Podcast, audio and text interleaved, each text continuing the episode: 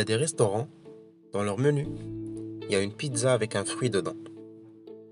Et je parle pas de tomates. Il y a des gens, ils ont préparé une pâte à pizza avec de la sauce tomate, du fromage et des olives.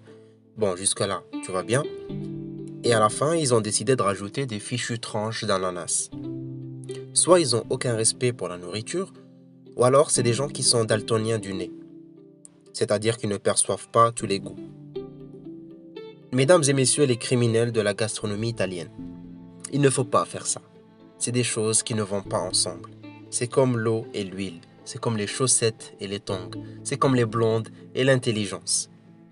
Alors oui, on va me dire que les goûts et les couleurs, ça se dispute pas. Mais là, on parle pas de couleurs. On parle de goût et de nourriture. Et de la pizza qui est sacrée. Et bien sûr, dans ces menus, la pizza à l'ananas se trouve vers le bas du menu. Vers les pizzas les plus chères. C'est-à-dire que la pizza à l'ananas, qui est dégueulasse, est plus chère que la 4 fromages.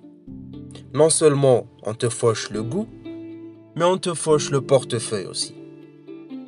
Le pire, c'est qu'il y a des personnes qui commandent ça sans problème et qui peuvent dormir tranquillement après avoir mangé ça.